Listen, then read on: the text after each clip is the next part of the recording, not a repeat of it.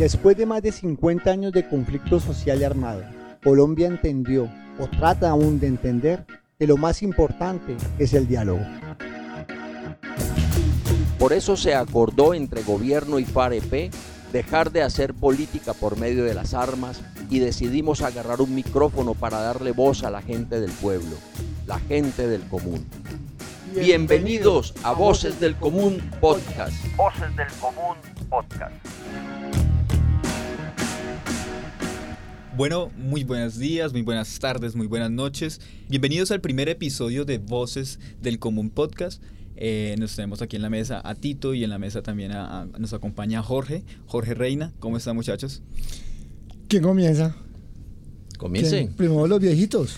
Uy, Eh, gracias. perdón, viejito soy yo. Perdón, soy yo el viejito. Voy a, voy a comenzar yo porque tengo canas ya, pero tengo barbas acá.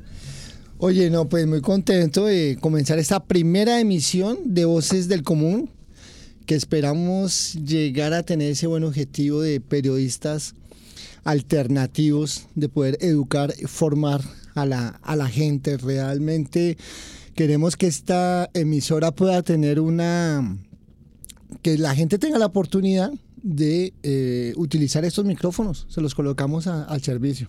Ahora sí, camarada. Jorge tiene, tiene una descripción muy, muy, muy- particular. Jorge tiene una historia, pues, de esas historias que, que, que- que uno encuentra en un Cali popular de Marco Fidel, de la escuela Marco Fidel Suárez y demás. Escuchémoslo mejor. Bueno, muy bien, entonces aquí sintéticamente dice así, soy caleño de 64 años del barrio popular, estudié primaria en la escuela Marco Fidel Suárez, bachiller del Colegio Benjamín Herrera, inicié estudios en la Universidad del Cauca en Humanidades, en la Santiago de Cali Bioquímica y Sociales hasta tercer semestre, políticamente como militante comunista desde 1970 laboralmente como asesor comercial en Rica Rondo, Industria Gran Colombia, Celestar y otros. Por unos cinco años como taxista. Cursé también en el SENA, en software y mantenimiento de computadores. Melómano, bailarín y amiguero. Casado, eh, creo 37 años y padre de tres hijos con la misma. Y la fortuna de una nieta. Bueno, a- aquí tú estares dando, invitando no sé a cuáles chicas, algo. Dado caso, si a alguien le interesa, es 317-245-265 el teléfono. A la orden. de. Eh, para el 64 ya está muy bien, lo he visto bailar, hermano, increíblemente. Esa fue toda la presentación de. Esa, fue- esa fue la gran presentación de, de Jorge. Pero- pero es- ¿quién, quién, quién es Tito? ¿Cuántos años tiene Tito? Jorge, Jorge fue taxista. No sé si de pronto Jorge ahora recogió en taxi a Tito también. ¿Quién, quién es Tito? Sí, es- él me recogió en taxi una vez. yo, yo lo creo. No, Tito, eh, yo soy un ex guerrillero de las FAREP. Eh, después de dos años en este proceso entre el gobierno de Juan Manuel Santos y, y- y nosotros, eh, hemos, eh, pues nos estamos nuevamente, pues, a- ¿cómo, ¿cómo te explico? A ver que me la colocaste duro. Porque yo no había, yo no había pensado en la presentación. no la tenía me- preparada a mí no me- a mí no me gusta esa, no, no, es- eso de presentarse. No, yo simplemente soy, tres con un, la misma tampoco. soy un, un comunista igual que, que, que Jorge, un fariano, dispuesto a seguir continuando y luchando por la paz con justicia, con justicia social para Colombia y el mundo, porque somos internacionalistas. Bueno, pero yo quiero hacer una acotación allí. Yo entiendo que Tito pues es una persona supremamente sencilla y no le gusta mucho hablar de sí mismo. Pues yo me voy a atrever a contarles que él desempeñó una labor muy importante. Bueno, y, y de seguro le creo, y de seguro lo está haciendo una labor mucho más importante también ahora con Voces del Común Podcast, eh, trayéndoles a ustedes toda la información posible acerca de haciéndole un seguimiento también a, la- a los acuerdos de paz, a esos temas coyunturales que trae la, firma del acuerdo de paz que se firmó allá en La, en, Habana y bueno, también obviamente en el Teatro Colón. Eh, y siempre con, pinzas tratando de, agarrar esos temas a veces que para la gente del común puede ser tan complicados, ¿no? En este caso como puede ser el tema de- de los proyectos productivos, que digamos que se habla mucho, se tiene en cuenta por ahí, se tiene en cuenta por allá, la gente lo comenta aquí, pero poco se entiende un poco la base, poco también se entiende un poco cómo va eso, poco se entiende también, se habla también más o menos de unas cerca de mil guerrilleros vinculados a, a proyectos productivos tanto individuales como colectivos, pero ¿En qué consiste eso? Son mil guerrilleros, pero son 14 mil casi los que, Mira, los que, los sí, que están acreditados como ex guerrilleros. Entonces, Ah, a ver, hay que, hay que digamos que anal- analizar una cosa. Eh, los acuerdos de los acuerdos de paz, los acuerdos que se firmaron entre gobierno y guerrilla, ante todo estos son unos acuerdos que no solamente benefician a nosotros los excombatientes, los exguerrilleros, sino esto es un beneficio para la ciudadanía en general y muy especialmente pues en el campo, ¿no? En el campo, ya que bueno, eh, hay que saber que está nosotros como FARC pues el tiempo la organización está conformada más por campesinos, ¿no? Nosotros fuimos una guerrilla eh, rural prácticamente por, por, muchos, por muchos años. Entonces estos acuerdos, esto es un beneficio que viene a ser, veámoslo, como un apéndice de esa constitución del 91, si se lograra pues que la gente, que este gobierno cumpliera eh, esta, esta constitución.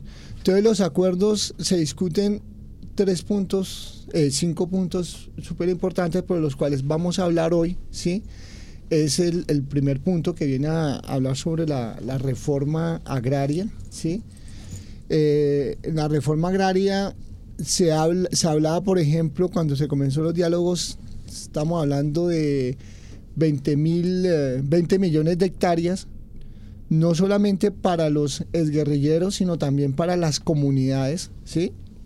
donde se encontraban. De esas 20 millones pasamos a 14, 7, bueno, en este momento ya estamos que a 3 millones, pero no son 3 millones que se le van a entregar a la guerrilla en su totalidad, sino también pues en las zonas donde existe este, este conflicto. Digo, existen presente porque si ustedes pueden analizar, pueden mirar, después de que salimos de muchas zonas, la violencia pues ha, ha regresado, ha regresado eh, por decir eh, paramilitares, narcotraficantes. Entonces es, es, es, algo, es algo grave. Entonces entre eso, de la, de la tierra, pues la tierra para qué se necesita, pues para producir, para trabajarla, para, trabajarla, para tener... Pero la tierra necesita elementos, necesita carretera, necesita maquinaria, necesita que, que, o sea, que los campesinos tengan un salario, que, nos, que las personas que trabajamos podamos tener una seguridad social. Eh, Colombia es uno de los países donde los campesinos no tienen seguridad social. En esos sitios no hay escuelas, no hay, o sea, no hay una cantidad, no hay hospitales. Entonces, eso, de eso también se hablaba y se habló y se, y se comprometió el, el, el, gobierno colombiano a dar el, suficiente dinero para poder eh, fortalecer eso. Eso es eh, para romper, para, para acabar con los orígenes del, del, conflicto social y armado.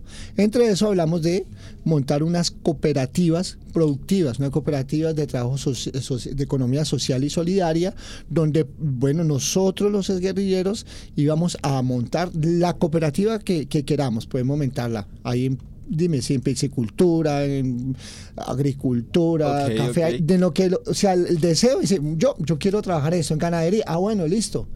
Se buscaban los compañeros que quieran trabajar en, en ganadería y ya se montaba el proyecto. Pero entonces Tito se, se, se me fue un poco a aquí, se, se, me adelantó también ah, a, a, varios temas que, que, que, queríamos tocar antes exactamente de hablar de las cooperativas.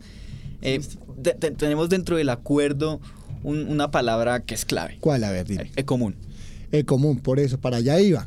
Exacto. Para allá nacen, dentro de los acuerdos y luego pasamos a hablar de otro, otro concepto que usted, que, usted, que usted utilizó, que es la economía social y solidaria. Sí. Pero entonces expliquemos el común. Bueno, ¿Qué es esa común? ¿Una cooperativa? ¿A qué se dedica? Es una cooperativa, eh, es, es como se llama, eh, multinivel o cómo, cómo se les dice, eh, no recuerdo. Cuando, o sea, multiactiva. Multiactiva, pero los, esta cooperativa la que va a encerrar es como la sombrilla que va a proteger, que va a fortalecer a las otras cooperativas que okay. nacían dentro del proceso. El común surge como la herramienta de reincorporación en el marco de los acuerdos de paz de La Habana y nos da el piso jurídico para construir nuestra entidad. Es una, una sombrilla organizativa donde va a converger todo nuestro movimiento y el sistema cooperativo de economía solidaria para cumplir una tarea concreta, la reincorporación económica y social de la familia fariana y las comunidades en los territorios.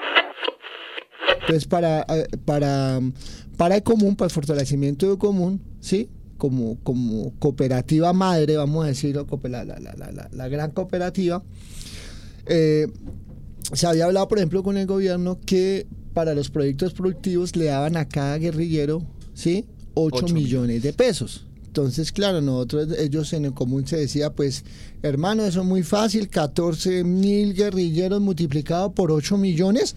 Ah, bueno, ahí podemos hacer algo muy interesante.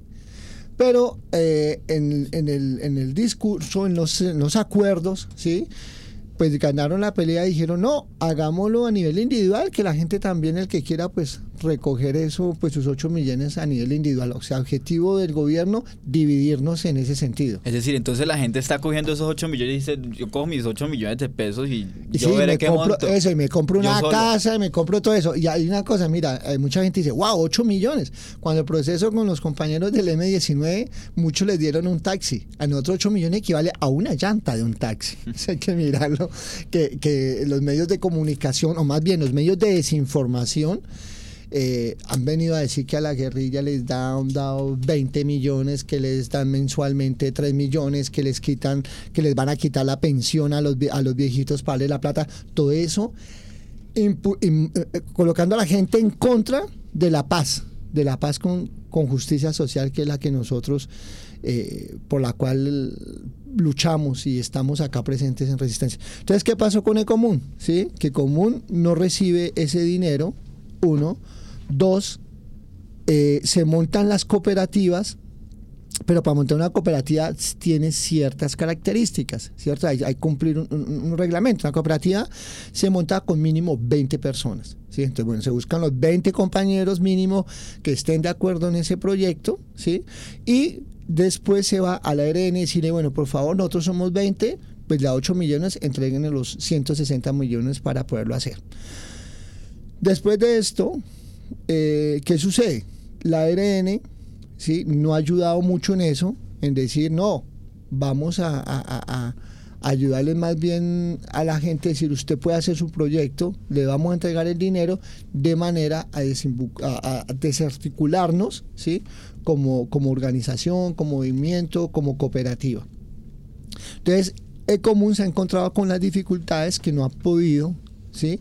poder colaborar en fortalecimientos de economía social solidaria, fortalecer a, la, a los compañeros, las compañeras, eh, por ejemplo, en formaciones en contabilidad, en administración, marketing, bueno, comercialización de los productos. Entonces, eh, eh, común nace así, pero por el incumplimiento del gobierno no ha podido cumplir las funciones, de los cuales, de esos 14 mil más o menos eh, guerrilleros que hemos, que firmamos este proceso, ¿qué sucedió? Simplemente hoy día se han aprobado más o menos eh, unas 1.300 personas, no conozco el dato exacto, aquí está, dice 1.600, cerca 1600. de 1.600 según quién según quién es esa fuente, dónde viene los 1600. Ya bueno, tengo la ahí vamos mirando porque es importante saber la fuente, ¿no? Porque a veces Bueno, uno la- va a hablar números y dice cosas. La, la fuente es la de la Consejería ¿Quién? para la, la, la, la o sea, el gobierno. Oh, el- el- Eh, del es, gobierno. es una fuente oficial. O sea, es una, es una fuente oficial. una fuente oficial que dice, vamos a hacer el, el- el ejer- el ejercicio el ejercicio práctico, ¿sí? Míralo lo rápido, 1600. ¿Cuánto es el porcentaje? Si somos 14 mil eh, guerrilleros que firmamos y le han entregado solamente a 1600 personas, ¿en cuánto ha cumplido el gobierno? Entonces, y, con todas esas dificultades, la gente que ha hecho, como no ha habido el gobierno, no ha habido el dinero por parte de- de- del gobierno de esos acuerdos, hemos recibido una renta básica. Estamos recibiendo una renta básica que se termina ahorita en el mes de agosto. Una renta básica de 750 mil pesos. Es el 90% de un salario mínimo. Como lo saben los colombianos de a pie, la gente común, y mismo en esta universidad donde estamos, oiga, estamos grabando en esta universidad no habíamos dicho nada, hombre. Eh, Sa- sa- ¿Sabe quién tampoco ha, ¿Quién? ha- ha- ha dicho poco, más bien? Jorge. Jorge, Jorge, pues. No, no, pero no hay problema, yo escucho y estoy muy atento. no Pero- pero tranquilo. yo, pero démosle- yo creo que aquí le demos un pause a, a lo que hemos venido conversando sobre, sobre común, sobre esas complicaciones y también, claro, está sobre esas, esos incumplimientos también al acuerdo que, se, que, se- que ha venido por parte del gobierno. Yo quería, yo quería que, que habláramos o que explicáramos un poco también la base eh, de cómo se sostienen esas cooperativas y es el término de, de- de economía social y, y- y solidaria. Yo quiero que, que- que Jorge nos explique un poco en qué consiste este, este término y, cómo se ve enmarcado dentro de los acuerdos de paz. Bueno, pues ese tema lo puede desarrollar mejor Tito, en Tito. realidad. Como- lo que ocurre es que, eh, pues él, él es como un académico, él se extiende bastante, es bastante con... Habla mucha Sí, carreta, Tito, que lo entonces, invitó. Ese- el único eso, problema es ese. mucha carreta. Sí.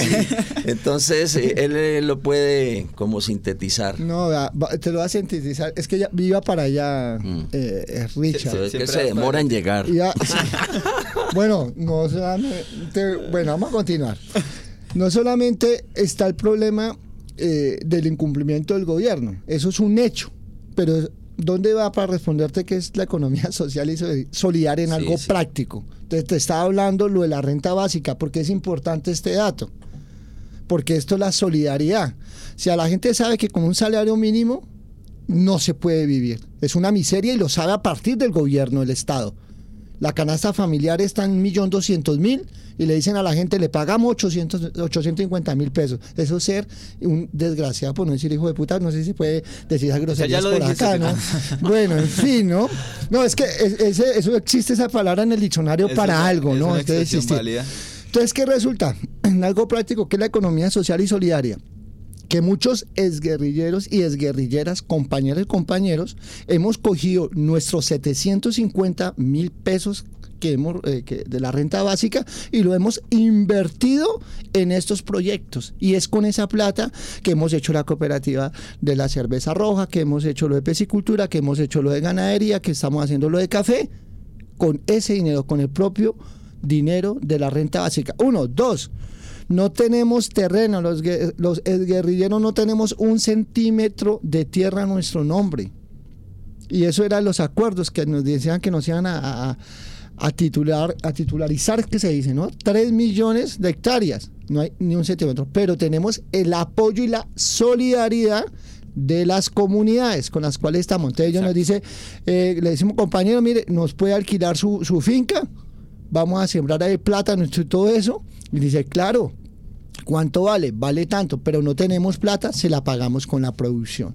Entonces, en algunos lugares hemos avanzado de esa manera, pero en otros lugares, también en el incumplimiento del gobierno, han llegado a las ETC en las zonas donde todavía nos encontramos es guerrilleros, guerrilleras, compañeras y compañeros que están allá, pues ha venido el incumplimiento de la dejación de armas por parte del Estado. Nosotros hemos cumplido en dejar las armas y el compromiso era que el gobierno de Colombia y la guerrilla dejábamos las armas para hacer política. Y el, compromiso era el desmonte del paramilitar- paramilitarismo y no lo han hecho. Entonces, en unas zonas han llegado los paramilitares, han matado compañeros. Hoy día contamos con 104 camaradas que han sido asesinados y contando hasta familiares también de guerrilleros como el bebé, que ustedes se acuerdan de Samuel, que fue asesinado hace dos semanas. Dolor e indignación en Colombia por cuenta de la historia de un niño que es la nueva víctima de la violencia, un exguerrillero de las FARC. Su esposa fueron atacados a bala junto a su familia. Entonces, eso es la economía social y solidaria en la práctica. ¿De acuerdo? Nos unimos juntos, unimos nuestros recursos humanos, nuestros recursos económicos, juntamos fuerza y creamos otro sistema diferente al capital, donde nos vamos a reconocer todos en, e- en esa economía y nos vamos a beneficiar tanto nosotros como nuestras familias y las comunidades. Y sin embargo, ahí entonces ahí está el problema que usted mencionaba desde un principio, Tito, que mucha gente oh, está optando por, por los proyectos individuales más que los colectivos, están pensando más como de individual. ninguna manera dentro del movimiento fariano no qué es lo que pasa que de a partir del gobierno sí ellos están incitando a los guerrillos de decir, venga, recoja los 8 millones para, para una casa. Dime dónde compra una, casa en 8 millones. O con 8 millones vengan, monte su carnicería, su panadería. Esto es algo que va directamente a, a, la, a la quiebra. Entonces, decirle a una persona qué es lo que pasa, qué es lo que hace capitalismo, yo sé que sus necesidades son de 100 millones para tu proyecto, pero con los 8 que usted te pones te vas a quebrar, me conviene, yo me llevo esa plata y nuevamente va a crear condiciones, las muchas condiciones por las que mucha gente llegó a tomar las armas.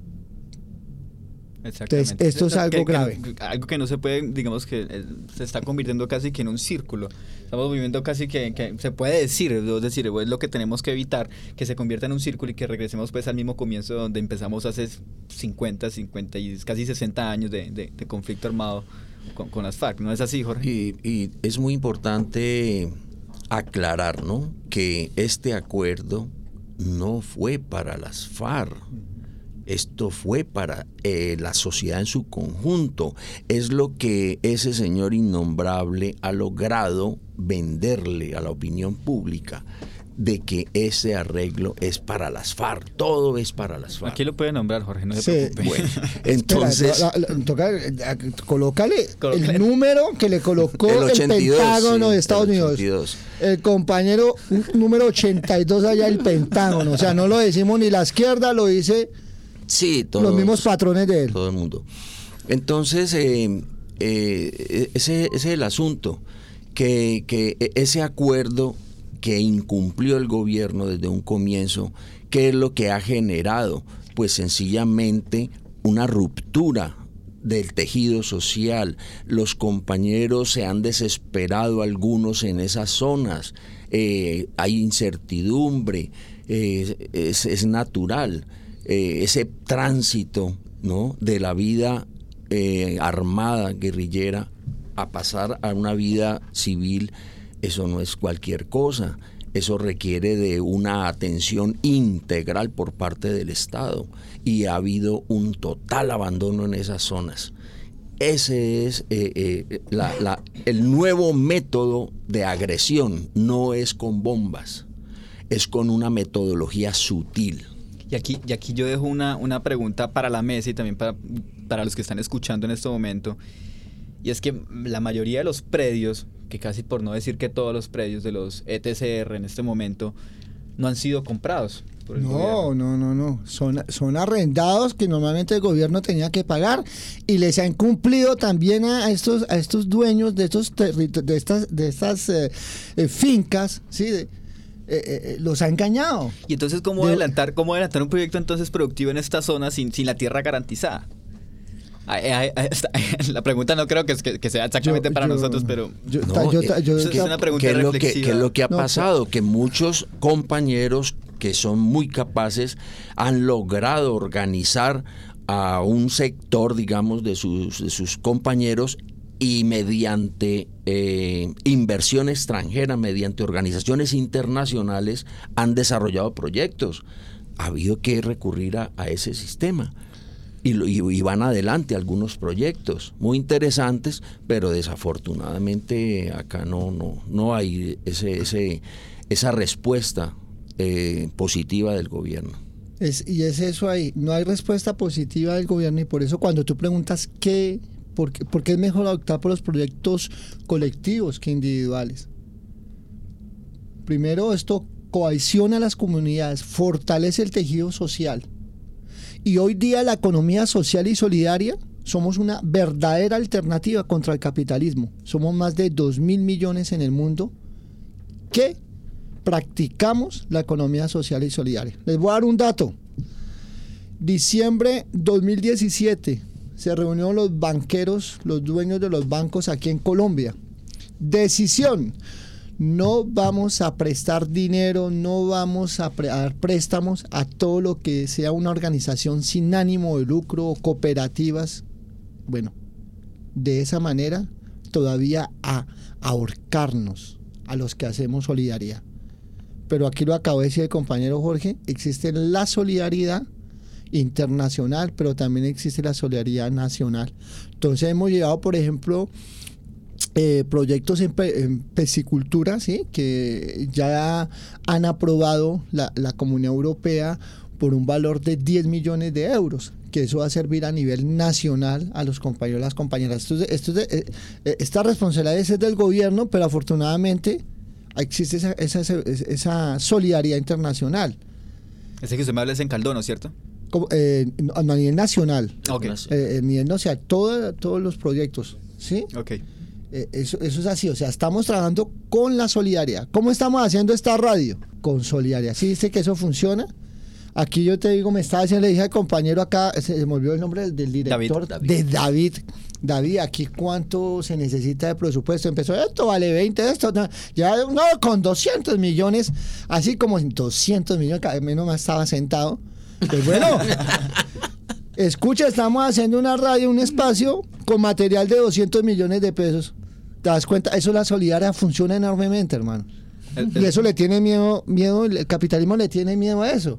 Porque desde el número 82, ¿sí? entonces dicen, no, es que el socialismo, el comunismo, eso es malo, le van a quitar su finca.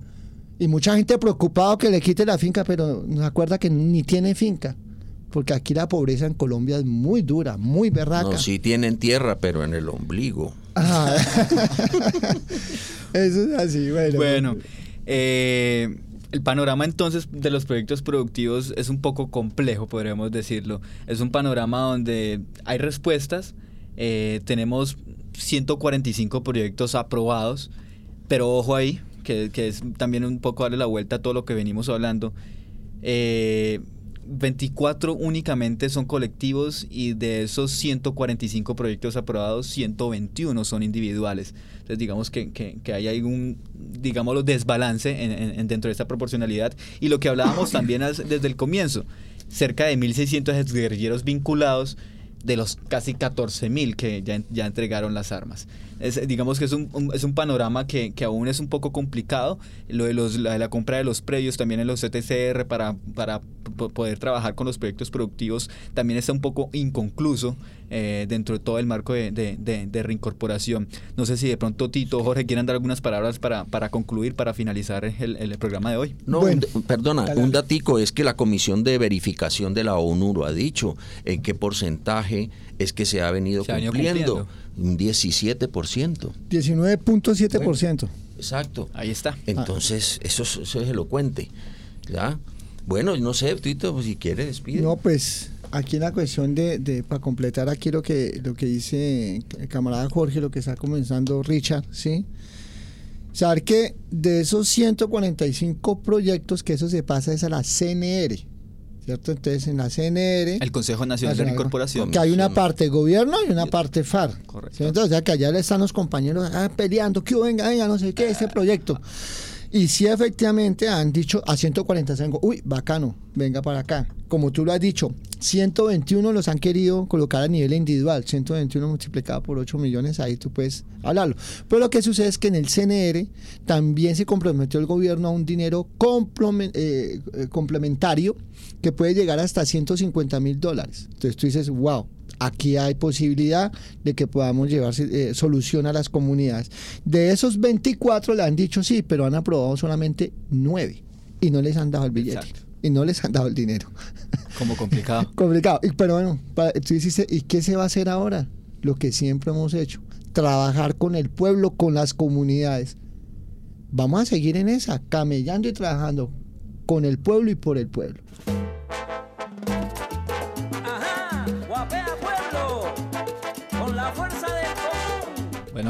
Esto fue Voces del Común Podcast. No sé si de pronto quieran dejarnos algún, algún enlace para encontrarnos en, redes sociales, un poco la gente que quiera conocerlos. Claro, mire, eh, que vayan a nuestras páginas, en este momento las páginas de, eh, aquí en Cali, la página de Mujer Fariana, está la página, ahí en la página de la FAR pueden encontrar eh, las otras páginas de las diferentes regiones de, Colombia, donde, donde hay presencia. Ahí pueden mirar lo de los proyectos productivos, ahí pueden saber eh, cómo las, y las mujeres y los hombres de las FARC siguen y seguimos trabajando Para que Y la en- gente del común se dé cuenta. Y en Cali, la sede del barrio Junín, Ah, sí. ¿no? Eh, también eh, allí eh, existe un almacén donde está toda la producción de la FARC, donde pueden eh, la gente eh, adquirirlos. Bueno, es un poco también la invitación para que conozcan también, ya, ya estamos escuchando, que digamos que es un paso eh, que nos permitió la- el acuerdo de paz, ya estamos escuchando esas voces que, que han estado silenciadas por algún tiempo. Eh, la idea es que ustedes vayan, conozcan, visiten y bueno, que le den también un paso y, y- y le, y le sigan la ruta a la reincorporación. Claro, y, hay para completar, eh, todos los miércoles allá están compañeros que reciben al que quiera venir a hablar y hacer propuestas de paz. Que vengan a hacer propuestas, ahorita vienen las elecciones, vamos a trabajarle por las elecciones, por nuestros concejales, vamos a, a- a trabajar. ¿Y cuáles son las ideas que hay que llevar? Pues las, las ideas de la gente del común. Entonces, allá también nos esperamos los miércoles para compartir con todos ustedes.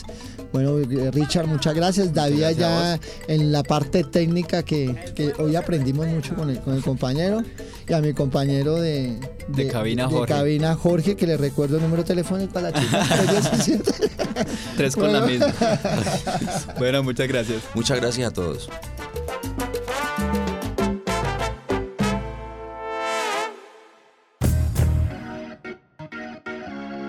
Después de más de 50 años de conflicto social y armado, Colombia entendió, o trata aún de entender, que lo más importante es el diálogo.